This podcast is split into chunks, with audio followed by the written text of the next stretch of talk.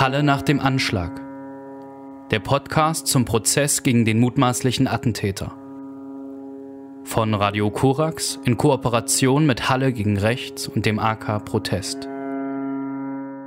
Herzlich willkommen zur sechsten Folge des Podcasts Halle nach dem Anschlag.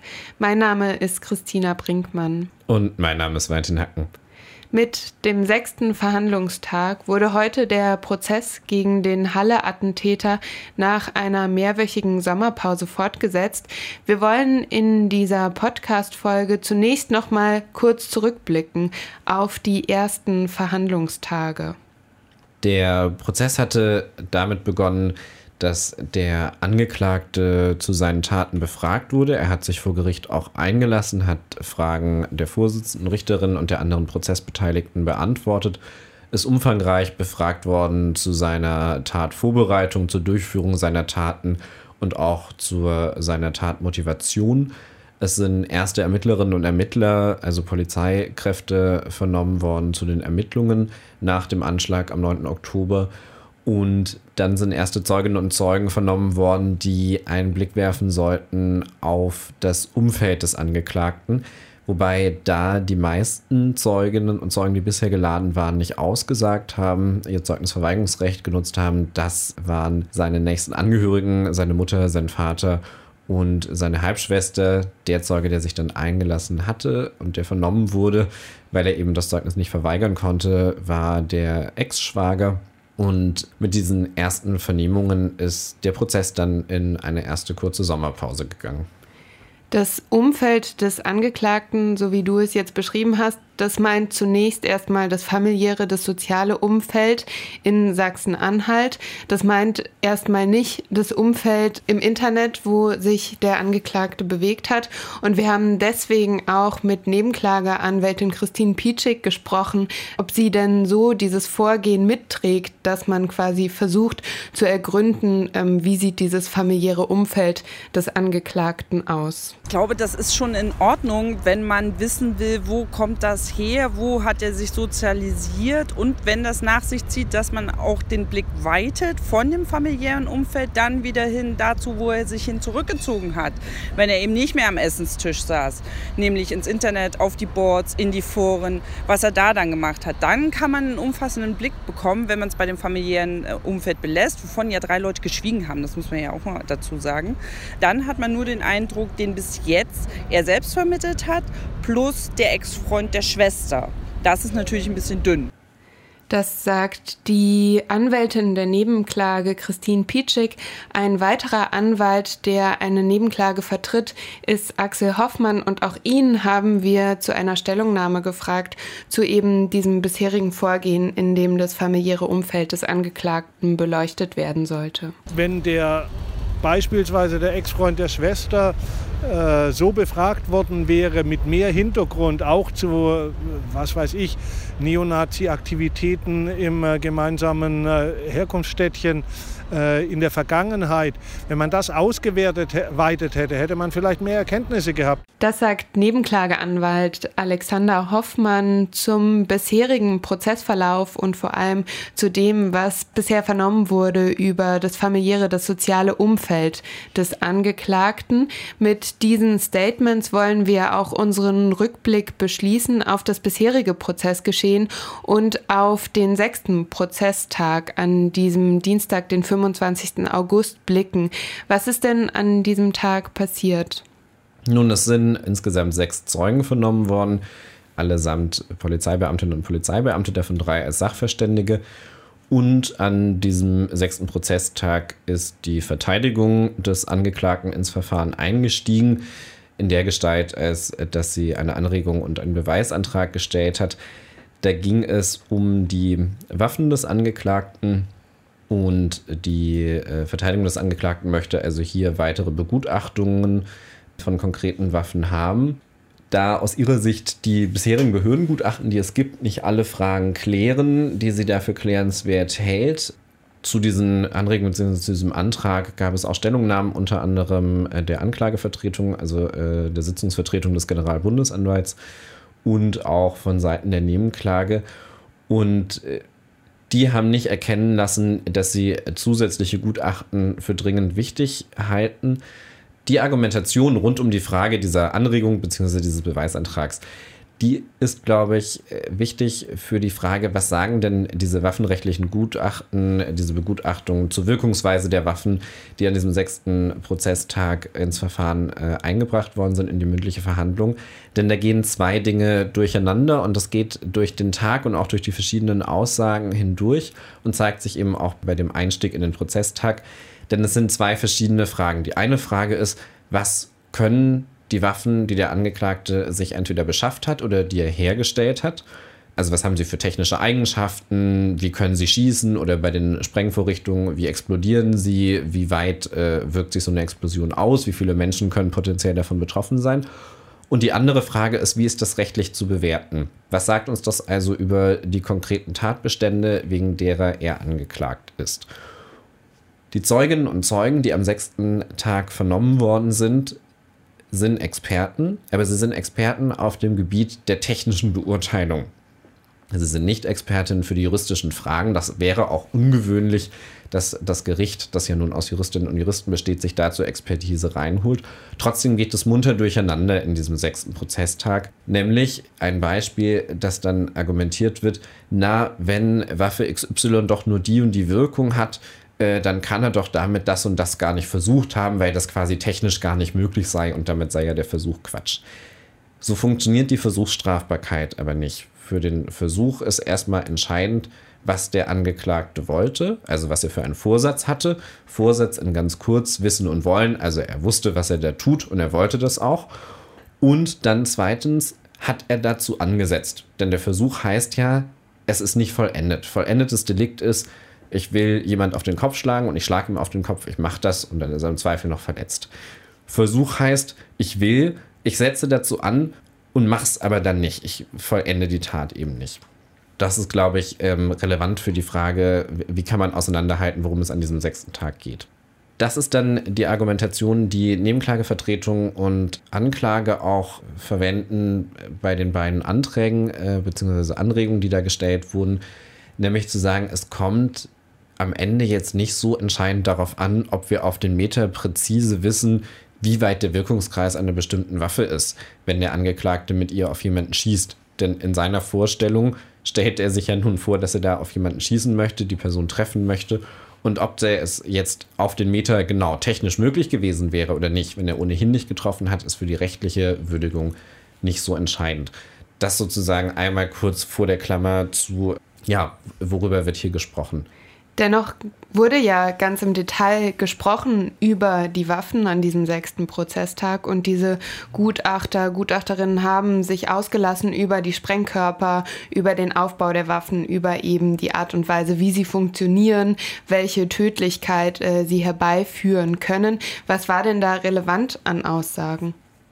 In den Aussagen der Gutachterinnen und Gutachter bzw. der Polizeizeugen und Zeuginnen sind Dinge zur Sprache gekommen, die wir in Teilen schon in vorherigen Verhandlungstagen gehört haben, nämlich dass die Waffen, die der Angeklagte äh, zu großen Teilen selbst hergestellt hat, in der Lage sind, dazu geeignet sind, Menschen erheblich zu verletzen und sie auch tödlich zu verletzen. Und dass er daran sehr, sehr lange schon gearbeitet hat es gibt erste äh, Materialbestellungen äh, 2012 und 2014. Da lässt sich nun nicht im Detail sagen, ob er die für Waffen bestellt hat, die auch tatsächlich so zum Einsatz kamen oder ob er damit irgendwelche äh, Versuche gemacht hat oder es tatsächlich vielleicht doch für was ganz anderes bestellt hat. Aber seit dem, seit diesem Zeitraum zu 12, zu 14 konnten die Ermittlerinnen äh, und Ermittler des BKAs Bestellungen bei ihm finden, also über einen längeren Zeitraum einzelne Bestandteile zum Waffenbau. Er hat unterschiedliche Waffen gebaut, lässt sich grob sortieren in Schusswaffen und in Sprengsätze bzw. Brandsätze, also Molotow-Cocktails und Sprengvorrichtungen. Und diese Waffen haben eben eine erhebliche Wirkung.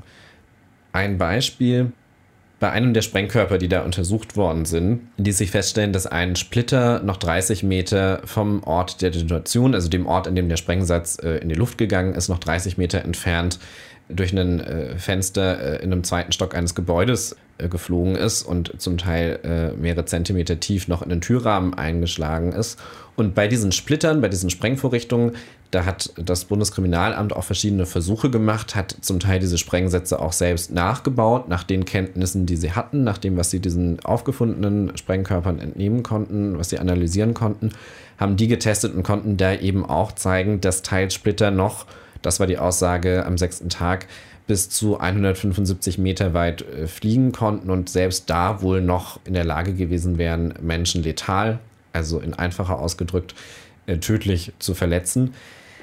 Das sind also erheblich gefährliche Waffen, bei denen auch nicht mehr zu steuern ist, wen sie verletzen. Und für die juristische Bewertung dieser Sprengsätze und dieser Waffen ist das eine der entscheidenden Fragen. Und da wird es dann relevant, wie wirken diese Waffen.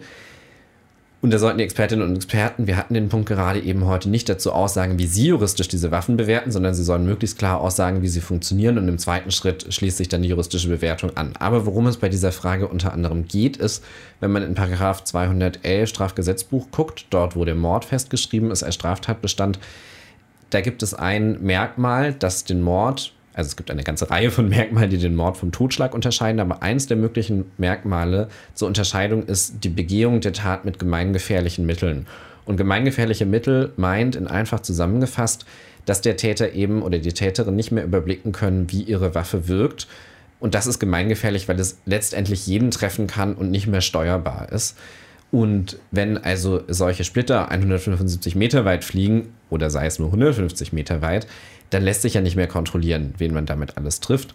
Ähnliche Frage haben wir bei auch einer der Schusswaffen, nämlich bei der Schrotflinte, wo die Frage ist, wie breit streut eigentlich dieser Schrot und in welcher Entfernung von der Waffe ist dieser breit streuende Schrot noch tatsächlich in der Lage, Menschen zu verletzen oder gar auch Menschen zu töten.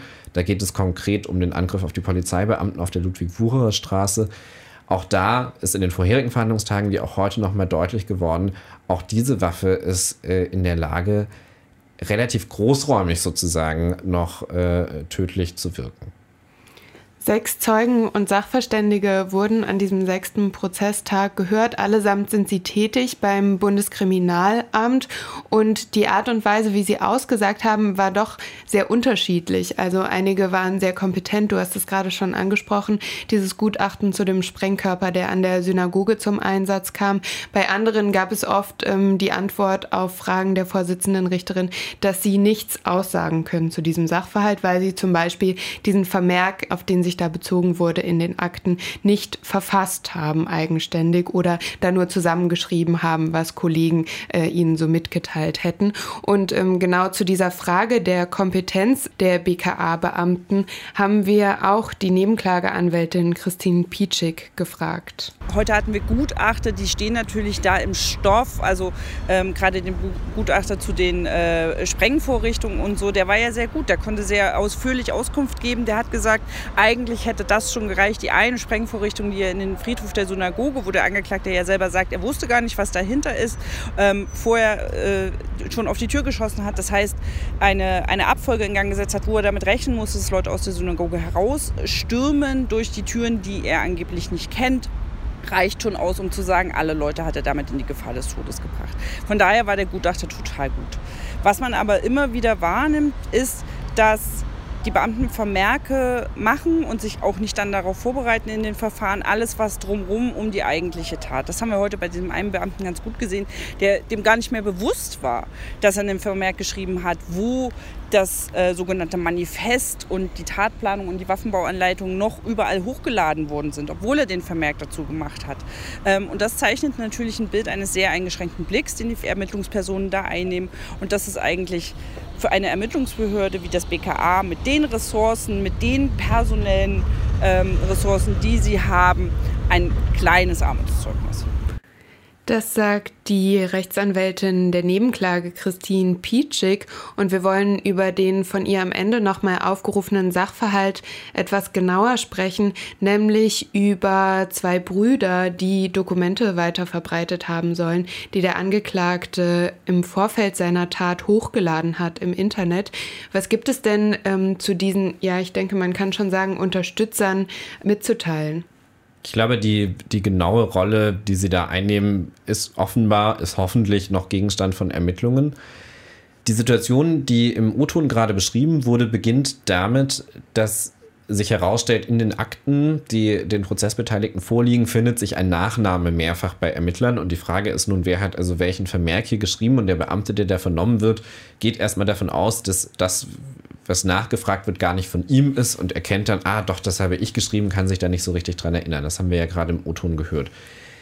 An was er sich da nicht so richtig erinnern kann, ist, dass eben ermittelt wurde, dass zwei Personen, zwei Brüder, mehrere Dokumente und wohl auch eine Anleitung zum Waffenbau, die der Angeklagte veröffentlicht hat, wiederum selbstständig auf anderen Plattformen veröffentlicht haben. Und das ist ja keine Kleinigkeit. Damit haben sie also erstens dazu beigetragen, dass auch andere solche Anschläge begehen können, wenn sie tatsächlich diese Anleitung verbreitet haben. Und zum anderen haben sie damit ja direkt dem Angeklagten dabei geholfen, das zu erreichen, was er mit diesem Anschlag eben auch erreichen wollte, seine antisemitischen, seine rechten, seine rassistischen Positionen zu verbreiten, publik zu machen und sein, ähm, ja, seinen Anschlag zu inszenieren. Der Beamte wird dann gefragt, ist eigentlich äh, in den Verbunddateien des Bundeskriminalamts mal der Name eingegeben worden dieser zwei Personen, die diese Dokumente da hochgeladen haben. Dann sagt der Beamte, ja, davon geht der schon aus. Dann fragt die Anwältin nochmal nach, ja, jetzt aber präzise, haben Sie das gemacht? Hm, da kann er sich nicht dran erinnern. Können sich erinnern, dass Ihre Kollegen das gemacht haben? Kann er sich auch nicht so richtig erinnern. Aber geht irgendwie davon aus, dass es passiert ist. Dann wird er nochmal nachgefragt, aber wenn es passiert ist, dann müsste es doch in der Akte sein. Oder ja, dann müsste das wohl in der Akte sein. Hm, aber in der Akte ist es nicht.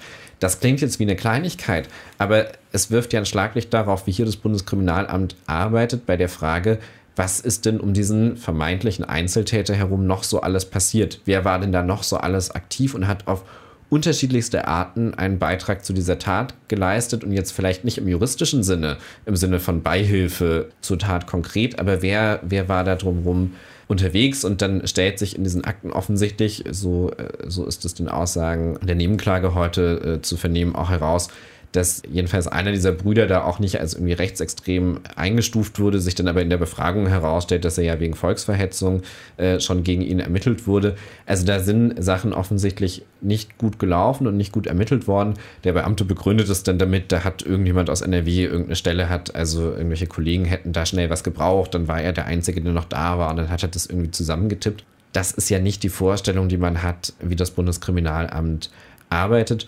Und zur Frage nochmal, diese Dokumente, um die es da geht, die da hochgeladen worden sind, da wird oft in der Berichterstattung von einem Manifest gesprochen. Darunter stellt man sich einen längeren Text vor. Das ist nicht so. Das ist tatsächlich sehr, sehr wenig Text, den der Angeklagte da über seine Taten schreibt. Und dann gibt es einen sogenannten Pre-Action Report. Das ist der Begriff, den der Angeklagte selbst dafür verwendet. Real handelt es sich dabei um eine Art Dokumentation seiner Waffen, die er bei dem Anschlag benutzt hat.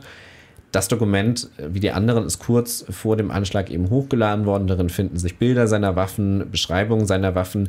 All das ist dazu geeignet und offensichtlich auch dazu gedacht, eben andere vielleicht zu motivieren, es ihnen zu erleichtern, auch so einen Anschlag zu begehen. Jedenfalls Erfahrungen und Wissen über die Begehung eines solchen Anschlags auszutauschen.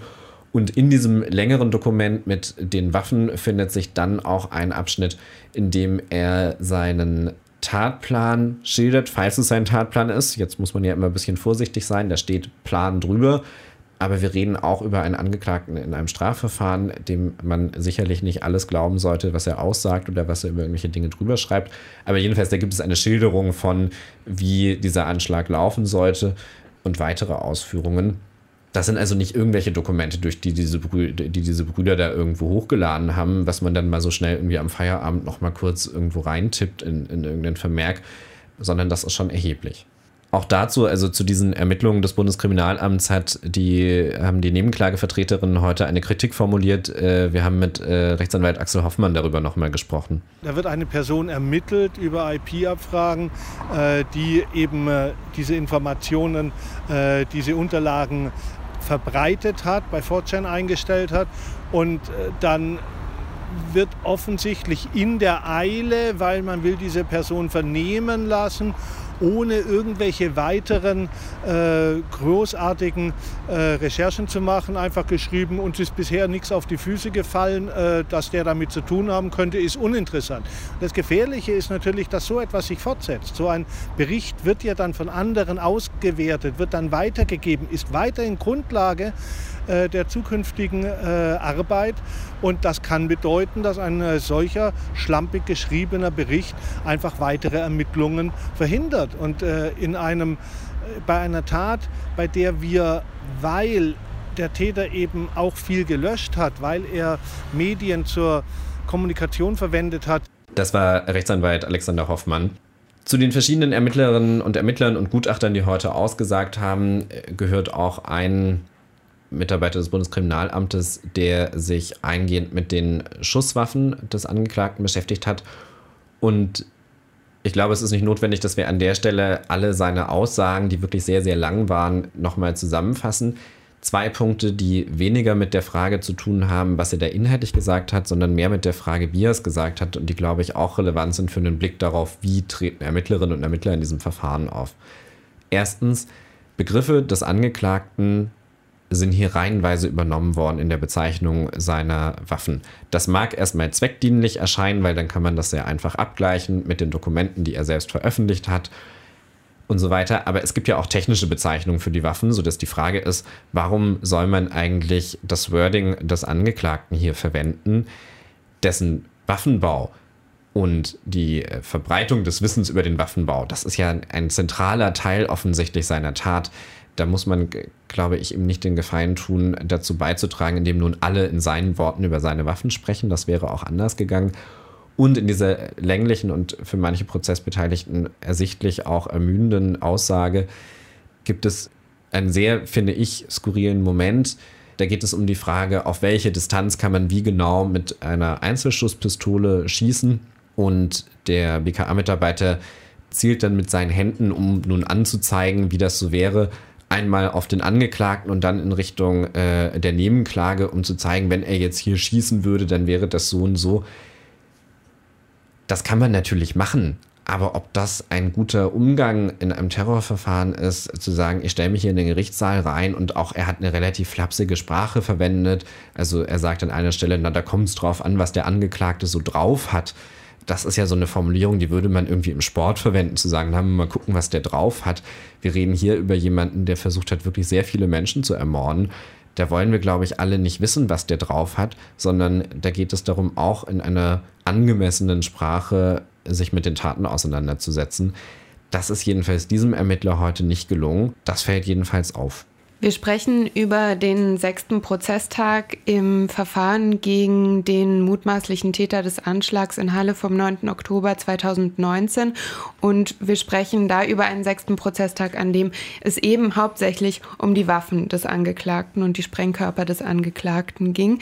Du hast es schon angesprochen, ähm, den Pre-Action Report, den sogenannten, in dem ja der Angeklagte ganz ausführlich über seine selbstgebauten Waffen spricht und es ist ihm ein Anliegen, Anliegen, genau das publik zu machen und ähm, damit eben auch potenzielle Nachahmer zu finden. Wenn es jetzt den ganzen Tag um diese Waffen und Sprengkörper ging und dann auch solche BKA-Beamten eben geladen waren, die da oftmals sehr flapsig auftraten, auch in ihrer Sprachwahl, wie hat denn der Angeklagte selbst agiert? Der Angeklagte ist an diesem Tag anders aufgetreten, als wir das bisher im Prozess gesehen haben, nämlich er hat sein Fragerecht genutzt. Auch der Angeklagte hat in einem solchen Verfahren die Möglichkeit, wenn Zeuginnen und Zeugen vernommen werden, ihnen Fragen zu stellen. Und das hat er heute getan bei den BKA-Beamten. Er hat nicht nur Fragen gestellt, sondern an ganz vielen Stellen sind es eher Einwürfe bis hin zu eigenen Einlassungen, also dass er nochmal aussagt. Und da war es ihm immer wieder wichtig zu betonen, dass seine Waffen funktioniert haben. Es gab, um es zu illustrieren, eine Situation, in der der vernommene Waffenexperte schildert, dass die Waffe nicht, nicht direkt schießt, wenn man sie benutzt. Und da meldet sich dann der Angeklagte und sagt aus, doch, doch, man muss gleich zweimal hintereinander schießen und dann schießt sie. Offensichtlich hat er Freude an der Beschäftigung mit seinen Waffen. Offensichtlich ist es ihm wichtig, da Dinge klarzustellen oder jedenfalls seine Sicht darauf zu schildern. und auch seine Waffen in Anführungszeichen zu verteidigen. Und mein Eindruck war im, im Zuschauen und im Zuhören, dass er am liebsten da einfach stundenlang gefachsimpelt hätte. So funktioniert zum Glück so ein Verfahren nicht. Wenn er sich einlässt, dann kann man ihn ja wiederum auch befragen der war für mich zwischendurch nicht ganz erkennbar, warum er da so viel Raum hatte, immer wieder reinzusprechen. Andererseits muss man auch sagen, es gibt natürlich ein Interesse an seinen Aussagen, weil sie nun relevant sind für den Prozess. Er ist angeklagt. Natürlich möchte das Gericht auch hören, was er dazu zu sagen hat. Relevant in seinen vielen Einwürfen ist eine Sache auf jeden Fall, dann auch auf mehrere Nachfragen sagt er aus, dass er seine Waffen durchaus Probe geschossen hat, nämlich bei seinem Vater. Probeschießen heißt, so schildert er das jedenfalls, äh, dass die Waffen eingespannt sind in einem Schraubstock und dann äh, nicht, also er sie nicht in der Hand hat und schießt, sondern erstmal getestet wird, funktioniert der Zug und dann erstmal da verschiedene Versuche sind, bis dann eben auch mit Munition getestet wird. Warum ist das interessant? Das ist interessant, weil er bisher im Verfahren ausgesagt hat, dass er diese Waffen nicht vorher getestet hätte und deswegen gar keinen so genauen Eindruck davon gehabt hätte, wie die denn wirken. Und da ist er damals von der Richterin gefragt worden, warum er denn da in seiner Wohnumgebung nicht mal irgendwo ins Grüne gefahren ist und diese Waffen getestet hat. Da hat er damals relativ länglich ausgeführt, na, das sei ja schwierig gewesen, solche Schüsse, dann werden die gehört und wenn man das zweite Mal äh, schießt, dann könnten die Leute sich schon ungefähr äh, ausrechnen, aus welche Richtung das kommt und weiter wegfahren, das sei schwierig gewesen, dann hätte er das Auto seiner Mutter gebraucht. Heute haben wir eben gehört, nein, er hat diese Waffen getestet. Insofern, das bleibt ja im Hinterkopf eben dann auch mit rückblickend auf äh, seine anderen Aussagen bisher die Frage, welche von denen werden sich denn noch als falsch herausstellen. Zum Beispiel sagt er, er habe gar nicht gewusst, ob in der Synagoge tatsächlich äh, Menschen sein werden. Das, was ja bisher schon kaum zu glauben und schwer vorzustellen ist. Und auch da stellt sich ja die Frage, wie bei vielen seiner anderen Aussagen, werden die sich noch relativieren? Wenn wir nochmal zurückgehen zu Beginn dieses sechsten Prozesstages, dann wurde zu Beginn der Verhandlungen durch Nebenklageanwalt Alexander Hoffmann darauf hingewiesen, dass sich im Publikum eine Rechtsextremistin befinde, die sich, anders als angeordnet, nicht an die Regelung halte, einen Mund-Nasenschutz zu tragen. Um wen ging es da genau? Die Person, um die es ging, wurde im Gericht äh, von Prozessbeobachterinnen und Beobachtern als Katja Kaiser erkannt, die regelmäßig an rechten Aufmärschen wie Pegida, Pro Chemnitz teilgenommen hat, äh, 2019 das neonazistische Schild- und Schwertfestival besucht haben soll und über die unter anderem die Alternative Dresden News äh, berichten, dass sie Verbindung zur rechtsterroristischen Gruppe Freital hat.